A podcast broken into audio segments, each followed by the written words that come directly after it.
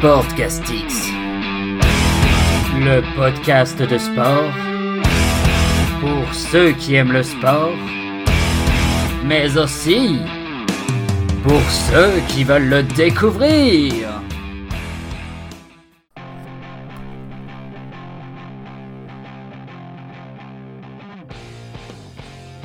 Bonjour à tous et bienvenue pour ce second épisode de cette nouvelle saison. Je vous remercie de m'écouter, je suis Arthur et je vais tout de suite vous présenter le programme du podcast. Alors, au programme et comme d'habitude, nous allons commencer par les infos. Ça va être des infos très très longues parce que euh, il y a beaucoup, il s'est passé pas mal de choses cette semaine, donc il y a pas mal à traiter. On rendra notamment hommage à deux ex-joueurs de football qui nous ont quittés. Je vous expliquerai ce qu'ils ont fait, leur carrière notamment. Ensuite, je vous parlerai aussi d'un record qui a été battu et je vais aussi vous parler d'un record qui n'a pas été battu. Ça, ce sera quand on parlera de l'US Open, bien évidemment. Voilà pour les infos. Ensuite, nous passerons au sujet. Cette semaine, ils sont au nombre de deux. Dans le premier, nous parlerons des nouvelles règles du rugby, des nouvelles règles qui risquent de changer la physionomie des matchs. Et ensuite, nous aurons donc le deuxième sujet du jour dans lequel je reviendrai sur l'histoire entre l'OGC Nice et l'OM. Vous savez, ce fameux match du 22 août avec l'envahissement du terrain et tout ça. Eh bien, je reviendrai sur les décisions de la commission de discipline. Je vous les détaillerai et j'essaierai de voir avec vous, en tout cas, je vous donnerai mon avis sur est-ce qu'elles sont justes ou non. Et en fin d'émission, je vous présenterai évidemment l'événement sportif, événement sportif pardon, à ne pas rater cette semaine.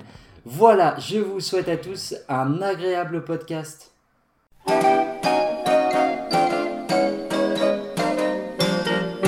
On raconte l'histoire du marchand de France ce soir. De Paris presse l'intrant qui vendait dans le noir tous les journaux du soir. Ok, alors on va débuter ces infos avec une info qui concerne le rugby et qui concerne principalement Clermont, puisque le record détenu par Brock James, l'ancien joueur de Clermont avec 41 coups de pied d'affilée, a été battu par le joueur de Clermont Morgan Parra avec 44 coups de pied d'affilée.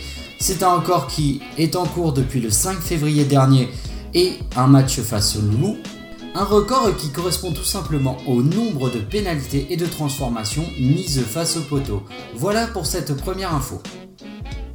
La seconde info du jour concerne le décès de Jean-Pierre Adams, ex-international français au poste de défenseur central.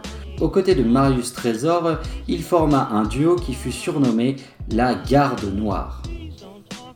Il fut également vice-champion de France avec le Nîmes Olympique en 1972 et en 1976 avec l'OGC Nice.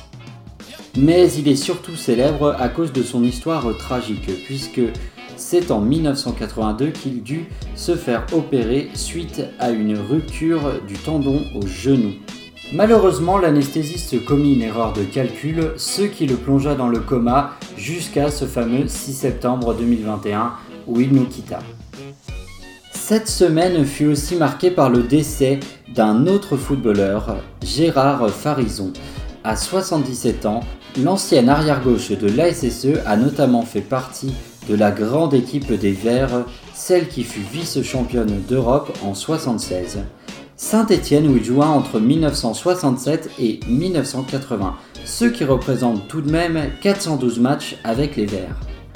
La grande soirée de boxe à Roland Garros s'est très bien passée pour nos trois médaillés français au JO de Rio, notamment pour Mathieu Bederlic qui prend la ceinture de champion d'Europe des mi-lourds à Igor Mikhalkin. J'espère que je l'ai bien prononcé. Cinquième info US Open, victoire chez les femmes de Emma Raducanu, la Britannique âgée de 18 ans qui était classée 150e mondiale.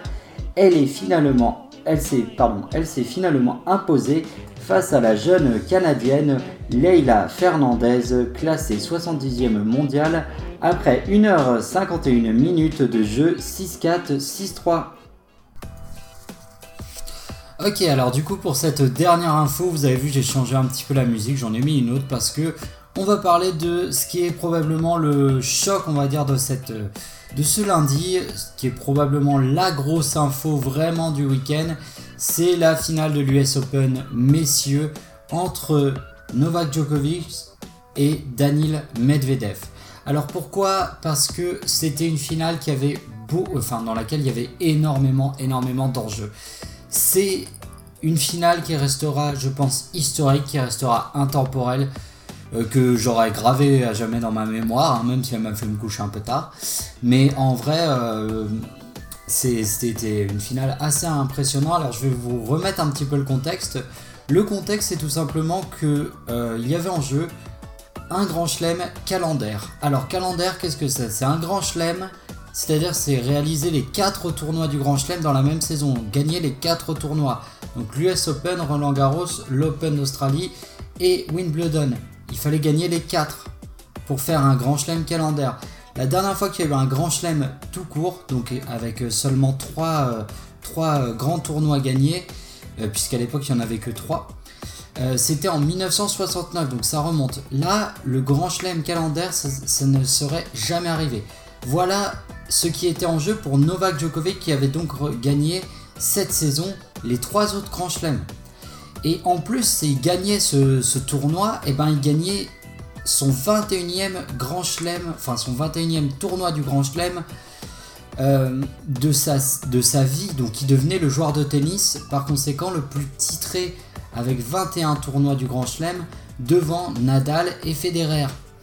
Donc il y avait énormément d'enjeux et en face il y avait Daniil Medvedev, Daniil Medvedev qui n'a jamais gagné de tournoi de Grand Chelem mais qui a déjà fait notamment deux finales de l'US Open perdues. Et on se dit, avant le match, et on va tous se le dire, on pense que Djoko, il est lancé et il va éclater Medvedev, même si on sait que Dani Medvedev est un super joueur de tennis, hein, c'est la grande classe quand même. Mais on pense vraiment que Djoko va y arriver et que Djoko va rentrer dans l'histoire. Et la pression sur ses épaules a été tellement a été tellement dense, tellement importante que finalement il s'est juste incliné en 3-7. Donc il a pris 3-7-0, c'est rarissime. Je sais même pas si Joko a déjà pris 3-7-0 dans, l'histoire de, de sa carrière. En finale, donc il prend 3-7-0, donc 6-4, 6-4, 6-4, je crois de mémoire, euh, si je me trompe, euh, désolé, mais voilà. Donc c'était une grande finale. Il y a eu un moment donné vers la fin les larmes de Joko. Donc euh, certains disent oui c'est du cinéma parce que Joko il fait du cinéma ou quoi que ce soit. Moi je suis pas sûr. Moi je pense vraiment qu'il a été submergé par la pression. Je pense pas du tout que c'était du cinéma. Et finalement bah à la fin Dani Medvedev qui avait le, point du match et qui se rate et qui finalement a, l'occasion de réavoir la balle de match entre ses mains à plusieurs reprises et quand il arrive à prendre cette dernière balle de match, il se, il est complètement, euh, il a plus d'énergie quoi. Il est vraiment, c'est un pantin quoi. Il, tombe dans les bras de Joko et sincèrement, c'était une finale incroyable et magnifique et J'avoue que j'ai pas regardé euh, l'US Open parce que euh, bah, j'avais d'autres choses à voir et tout ça. J'ai juste regardé la finale, mais en tout cas, la finale m'a vraiment plu et c'était un grand grand moment du tennis euh, que je garderai euh, longtemps longtemps en souvenir. Voilà pour les infos, on va tout de suite pouvoir passer du coup au sujet du jour. Non mais soi-disant c'est n'importe quoi, que c'est même pas un jeu, que je connais que des jeux pourris qu'on comprend pas. C'est bizarre parce que c'est facile pourtant le jeu du pélican. Vous connaissez? Je voulais vous demander un conseil d'ailleurs, parce que quand votre voisin de gauche rachète la banque à la moitié de sa valeur, il doit bien donner 17% des artichauts qu'il a gagnés pendant la dernière donne. Euh, ouais. Ouais, mais si vous faites artichette et que vous collez le banquier à moins 6, bah, vous pouvez tenter l'arrêt tournelle et balancer les annonces. Bah ouais. Donc on est d'accord, artichette, tichette de 2, tichette de 3, tichette de 21, michette, chedek, mic, sgalada barlan, résiné et retournelle. Ah bah voilà c'est pas moi qui explique mal, c'est les autres qui sont cons.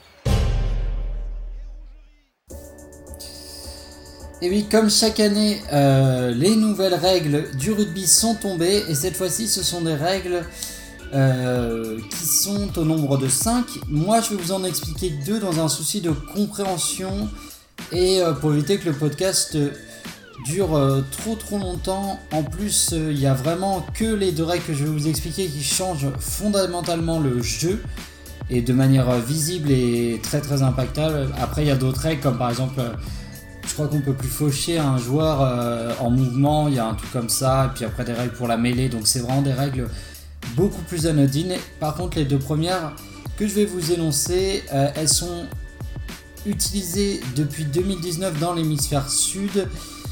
Euh, donc voilà, c'est ce que j'avais un petit peu envie de dire sur ces nouvelles règles. Donc on va commencer avec la première qui est la règle du 50-22. Alors je vais vous la lire et ensuite je vais essayer de, vous l'expliquer. Lorsqu'un joueur tapera indirectement en touche depuis son camp jusque dans les 22 mètres adverses, son équipe récupérera le lancer. Donc voilà, ça c'est la première règle. L'objectif de cette règle, c'est tout simplement de libérer les ailiers, ce qui accentuera les espaces et donc eh ben, ça permettra de diminuer, de diminuer la percussion. Donc c'est vraiment une règle qui favorise plutôt l'attaque et qui est là plus pour euh, éviter euh, les commotions, je pense, et les chocs, pour un petit peu adoucir le rugby. Bon, pas dans le sens, euh, ça, ça, va jamais devenir le foot, mais ce que je veux dire, c'est que le rugby a beaucoup, beaucoup de chocs, beaucoup, beaucoup de commotions, et c'est un sport qui est dangereux, et c'est vrai que ça reste un problème. Donc je pense que c'est pour ça, principalement, que cette règle a été mise en place.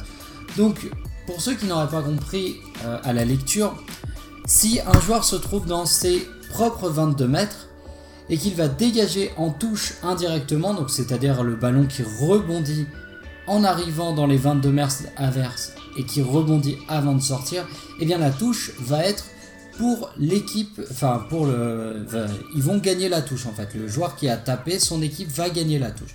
Voilà, ça c'est la première règle. Donc pour la seconde règle, donc là la règle 2, ça s'appelle la règle donc euh, qui s'appelle le renvoi sur la ligne d'embut. Alors, dorénavant, lorsqu'un joueur entre dans l'embut sans parvenir à aplatir, s'il fait un en avant ou si le ballon est aplati par l'équipe défensive, il n'y aura plus de mêlée à l'avantage de l'attaque l'équipe défensive devra effectuer un renvoi en drop depuis la ligne d'embut. Donc cette règle continue donc à profiter à l'attaque puisque le ballon, même s'il est tapé au lieu d'être conservé, eh en fait la seule différence c'est qu'une fois que le ballon sera tapé, euh, l'attaque repartira de plus loin. Ce qui va permettre en fait d'accélérer le jeu et ça va éviter euh, les petits euh, regroupement devant la ligne, les petits tas comme ça, vous savez où ça dure des plombes et tout. Bah non, là il y a un renvoi à la ligne d'en but et l'équipe attaquante va donc récupérer le ballon et repartir de plus loin, donc se lancer avec plus de vitesse. Donc ça permettra euh, probablement euh, eh ben, à clarifier déjà d'une part les essais, parce que c'est vrai quand c'est des petits tas comme ça, souvent les essais sont souvent refusés parce qu'on se rend compte que c'est aplati ou c'est pas aplati. En fait, c'est plus au bon vouloir de l'arbitre parce que c'est un petit peu, euh, même avec la vidéo, bah, des fois c'est impossible de savoir si le joueur a réellement ou pas aplati. Donc, dans l'ensemble, voilà les deux principales règles que je voulais vous expliquer, les nouvelles règles du top 14. J'espère avoir été clair, j'espère que vous les aurez aurez comprises, pardon, excusez-moi. Encore une fois, euh, je vous explique pas les trois autres parce que pour moi, euh, elles sont plus anecdotiques. J'espère vraiment que vous aurez compris. On va pouvoir du coup passer au euh, dernier sujet de ce podcast, à savoir l'affaire Nice-Marseille.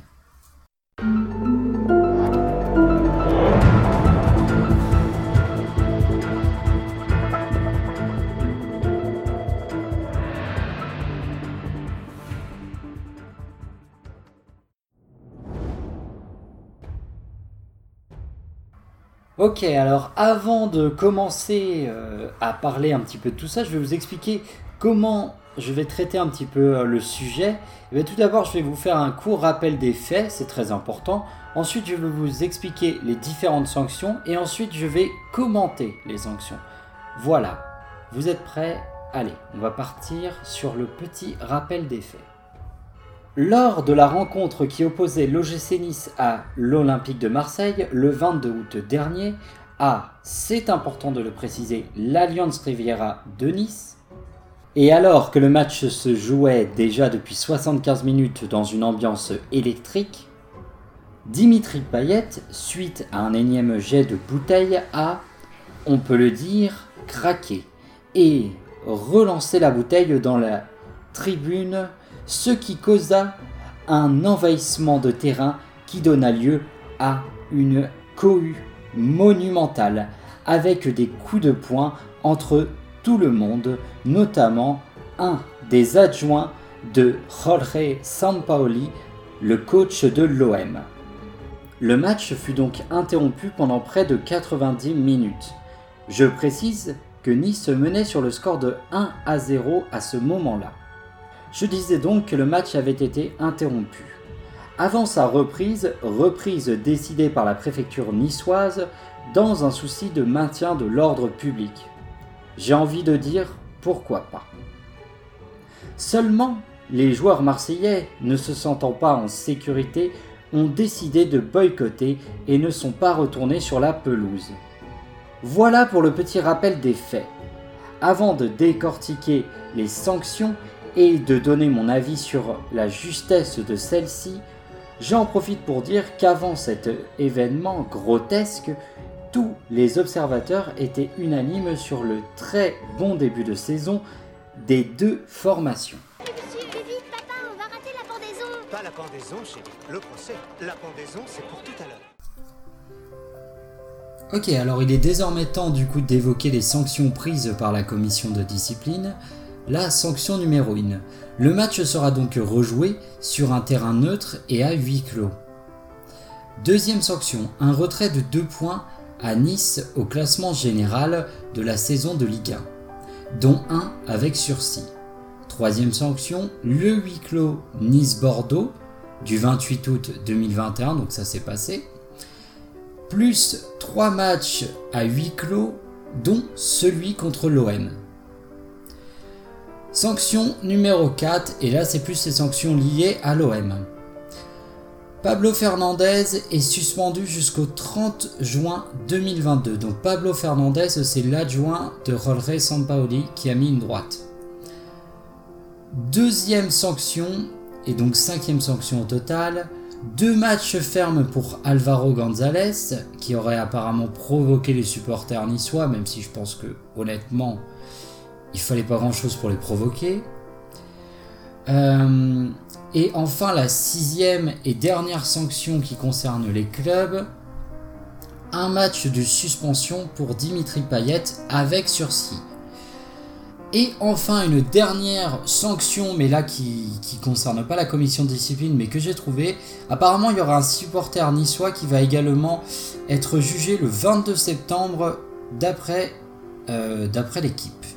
Donc voilà, alors pour, euh, si jamais j'éclaircis juste le terme, avec sursis, euh, quand on dit que Nice prend un match, euh, perd un point, pardon, plus un avec sursis, c'est par exemple si au cours de l'année, bah, il y a encore des bouteilles, bah, ils peuvent reperdre un point, par exemple, qui vont sur la pelouse, bah, ils peuvent reperdre un point. Voilà pour les sanctions.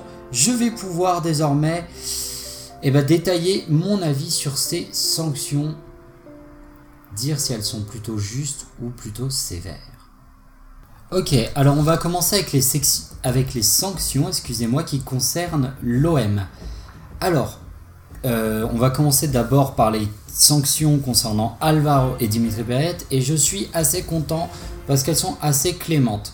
Donc euh, je rappelle que Dimitri Payet a pris un match avec sursis et Alvaro il a pris deux matchs de suspension. Alors, d'abord le cas Payet, je suis très content parce que franchement, bon, ça relève plus du pétage de plomb et de la légitime défense, entre guillemets, que de la réelle agression ou de l'envie de faire euh, dégoupiller les supporters niçois. C'est pas vrai.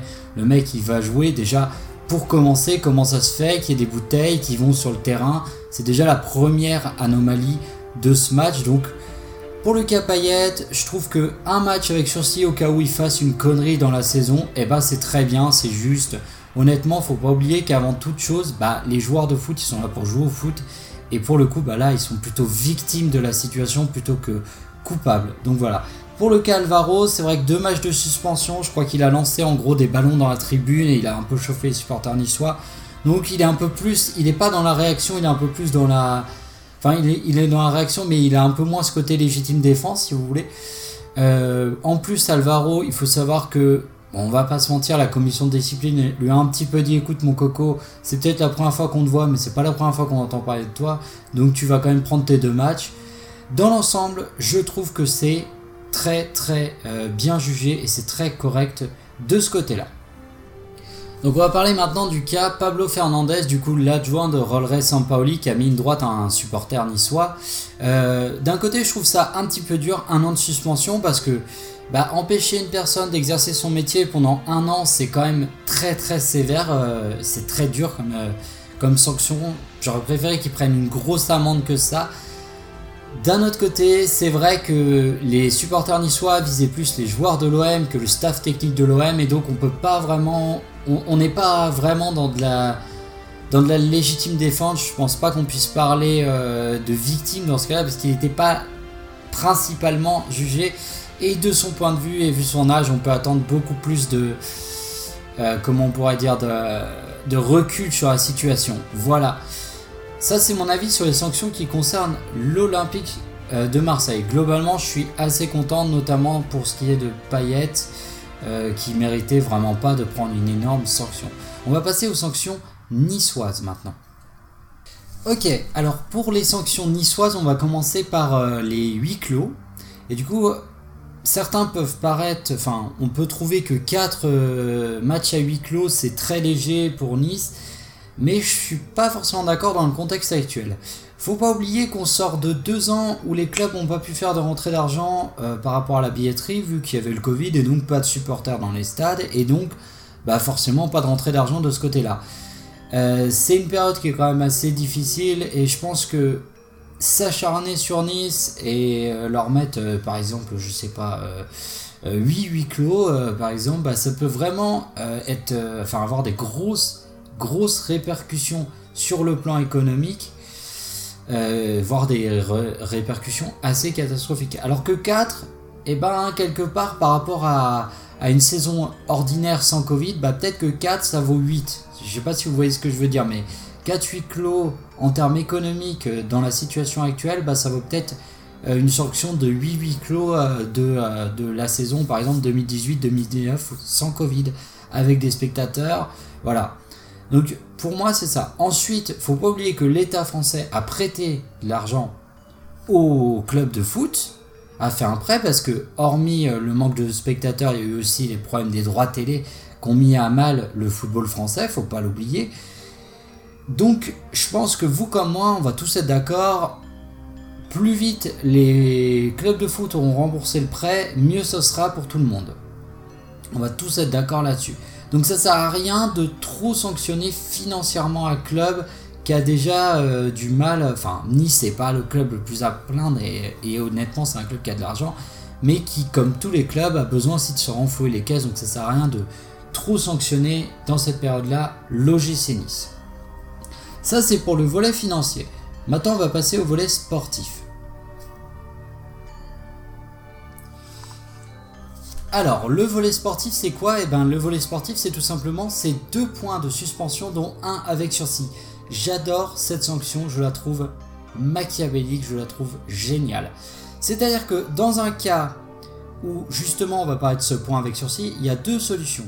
Soit les supporters de Nice qui sont les plus turbulents, ceux qui pourrissent euh, finalement la vie des supporters comme moi ou comme beaucoup, comme la majorité des supporters qui font n'importe quoi quand envahissent les pelouses, qui font des débordements et tous ceux qui ne sont absolument pas respectueux et qui sont de toute manière, enfin qui se comportent mal quoi en gros, soit cela se tiennent à carreau et on est tranquille pour 6 mois. C'est la première option, c'est entre guillemets, on va dire la moins bien. La mieux c'est qu'en fait, bah, ils n'arrivent pas à se tenir à carreau ils font n'importe quoi et par exemple on réentend parler d'eux à la commission de discipline et dans ce cas-là Nice perd son point. Un point qui peut être vital parce que si Nice par exemple avec ce point pouvait être en Ligue des Champions à la place d'être en Europa League, eh ben, je peux vous assurer que c'est à peu près je sais pas combien de- d'euros de perdus, mais je pense que ça doit se coûter en dizaines de millions d'euros de perdus. Et je peux vous assurer que les dirigeants niçois, ça risque vraiment de pas les faire marrer. Et dans ce cas-là, ils vont se lancer dans une espèce de chasse aux supporters, un petit peu comme avaient fait les, dirigeants qataris quand ils étaient arrivés au Paris Saint-Germain. Oui, je sais, les Qataris sont le mal, mais ils n'ont pas fait que des choses mal. Puisque quand ils sont arrivés euh, au Paris Saint-Germain, eh ben, ils ont aussi viré tous les supporters euh, ultra fanatiques euh, du Paris Saint-Germain et qui étaient des vrais emmerdeurs en fait dans la vie en général, dans la vie en société et euh, qui, faisaient chier leur monde, et ben ils les ont virés ceux-là. Et ben peut-être que Nice ils vont se dire ah, putain on a perdu un point à cause d'eux, sans déconner on les fout dehors. Des supporters qui ne mettent pas l'ambiance, parce que ça pour moi c'est pas mettre l'ambiance, mais certes ils font beaucoup de bruit, ils font certes beaucoup de bruit, mais ils pourrissent plus l'ambiance d'un match qu'ils n'améliorent l'ambiance. Donc pour moi, ces gens-là n'ont rien à faire dans des stades. Et je suis désolé, mais j'ai oublié de le dire, mais j'en profite. Ces gens-là qui sont rentrés, tous certains diront ouais, mais c'est pas des supporters niçois. Si, si, il faut les prendre en compte. Il faut prendre en compte que ces gens-là sont vraiment des supporters. Il faut pas dire non, mais c'est pas les supporters niçois. Si, si, ce sont des supporters niçois et ça fait mal au cul parce que quand t'as, moi je suis supporter d'un club aussi, je suis supporter de l'OL, et quand t'as des supporters de Lyon qui font n'importe quoi, euh, qui pètent un truc ou qui euh, font chier euh, un autre stade et tout ça, bah oui, moi aussi ça m'emmerde, mais ça n'en reste pas moins des supporters eux aussi, il faut le prendre en considération pour pouvoir faire en sorte que les choses changent. Maintenant, pour moi, c'est clair et net, et ça, je l'avais déjà dit il y a quelques temps dans mon podcast. Mais pour moi, il y a absolument. Euh, il faut pas lancer des choses sur la pelouse. Je veux dire, je- j'en reviens pas de devoir le dire, mais c'est vrai que on ne lance pas de choses sur la pelouse, que ce soit des boulettes de papier, que ce soit des bouteilles d'eau, que ce soit. bah, alors en plus, si c'est des trucs en verre, laisse tomber, mais on lance rien sur la pelouse. Je veux dire, on n'est pas des animaux, on est civilisés. On ne doit pas lancer des trucs sur la pelouse et à aucun moment, et dès quelque chose doit arriver sur la pelouse, la personne doit être sanctionnée. Ça a été le cas euh, ce week-end d'ailleurs, euh, lors de Nantes-Nice, je crois, où un supporter nantais a jeté justement quelque chose sur la pelouse, et ben direct, il a été arrêté et euh, euh, police direct. Et bah oui, mais c'est normal, parce qu'à un moment donné, ça commence par lancer une boulette de papier, et après c'est le bordel. Je veux dire, à un moment donné, c'est le bordel. Donc non, ces gens-là, ces gens qui balancent des trucs sur la pelouse, qui font n'importe quoi, qui font des débordements civiques, ce ne sont pas des bons supporters qui amènent de l'ambiance, ça ne fait pas partie du folklore. Il y a des choses qui font partie du folklore qui sont bien, les chants, ou du moins si ça fait partie du folklore, et ben c'est c'est pas du bon folklore et c'est pas parce que ça fait partie du folklore que c'est bien. Je suis désolé, mais manquer de respect aux joueurs de foot, ce n'est pas une bonne chose. Donc voilà. Donc globalement, je suis très content euh, de cette sanction. Je vais voir euh, si sur mes notes si j'avais encore deux trois petites choses à dire et je en finirai là-dessus. Voilà. Alors oui, alors du coup il me restait des choses à dire euh, par rapport à ce match. Euh, notamment, bah, j'ai envie de dire la chose la plus importante, ce match, est-ce qu'il fallait le rejouer à huis clos sur un terrain neutre? Et bah pour moi, oui, c'est une bonne. euh, Ah, mon téléphone a vibré, dommage. Bon, c'est pas grave, je continue quand même, tant pis. Donc oui, pour moi, c'est une bonne chose. Pourquoi? Parce que, bah, malgré le fait que euh, les joueurs de l'OM ont clairement été agressés, sont clairement les victimes principales de ce match, bah, il y a quand même une partie des, euh, spectateurs, en tout cas une partie des acteurs de cet événement qui eux ont été quand même relativement passifs, qui n'ont quand même rien fait et qui étaient quand même en train de gagner un but à zéro de, de la manière la plus sportive qui soit, c'est-à-dire les joueurs niçois. Eux ils étaient en train de gagner 1-0, ils faisaient leur match tranquille et tout, il n'y a pas de souci, ils gagnaient dans le jeu, ils gagnaient sportivement. Et ben eux, je trouve qu'ils ne méritent pas forcément de perdre sur tapis vert. Alors pour ceux qui euh, ne savent pas ce que signifie le terme tapis vert, je me permets de, de le rappeler. Donc l'expression gagner sur tapis vert ou gagner au tapis vert est utilisée pour désigner une compétition sportive dont le résultat a été modifié ultérieurement, notamment après une affaire de dopage ou toute autre irrégularité conduisant les instances sportives ou judiciaires à annuler ou modifier un résultat. Voilà, ça c'est la définition de tapis vert. En gros, si vous avez par exemple une équipe qui est dopée, et eh ben, euh, par exemple, la FIFA peut décider, euh, si c'est pendant une Coupe du Monde, de disqualifier, je dis n'importe quoi, euh, la France parce qu'ils ont été dopés, tu vois. Par exemple, ça peut être une, une, idée de faire gagner par exemple l'Angleterre sur tapis vert sur le score de 3 buts à 0 parce que la France, on a prouvé que la France était dopée. Voilà. C'est un exemple. Donc, je sais plus où j'en étais. Donc voilà, donc pour moi, ce serait pas juste parce que de faire gagner euh, l'OGC, enfin, de faire perdre l'OGC Nice sur tapis vert alors que les joueurs étaient en train de gagner de manière sportive 1-0. Une nouvelle fois, euh, le match a été repris, mais les supporters marseillais, euh, pardon, les joueurs marseillais, bah, ils sont pas retournés sur la pelouse alors que le match a été relancé. Donc quelque part, les, joueurs marseillais se sont mis à la faute.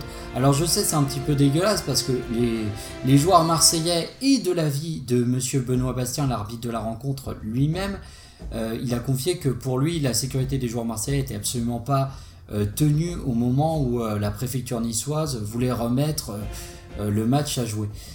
Certes, mais en tout cas dans ce flou global, eh ben, je trouve que la solution finalement la moins pire, bah, c'est de refaire ce match sur un terrain neutre quelque part, Nice aura perdu non pas un point plus un avec sursis, mais quelque part, si Nice perd, eh ben Nice perdra 3 points. Euh, perdra 4 points, non 1 avec sursis. Donc voilà. Donc pour moi, cette idée de faire rejouer ce match sur terrain neutre à huis clos, bah, c'est pas une si mauvaise idée que ça euh, en soi.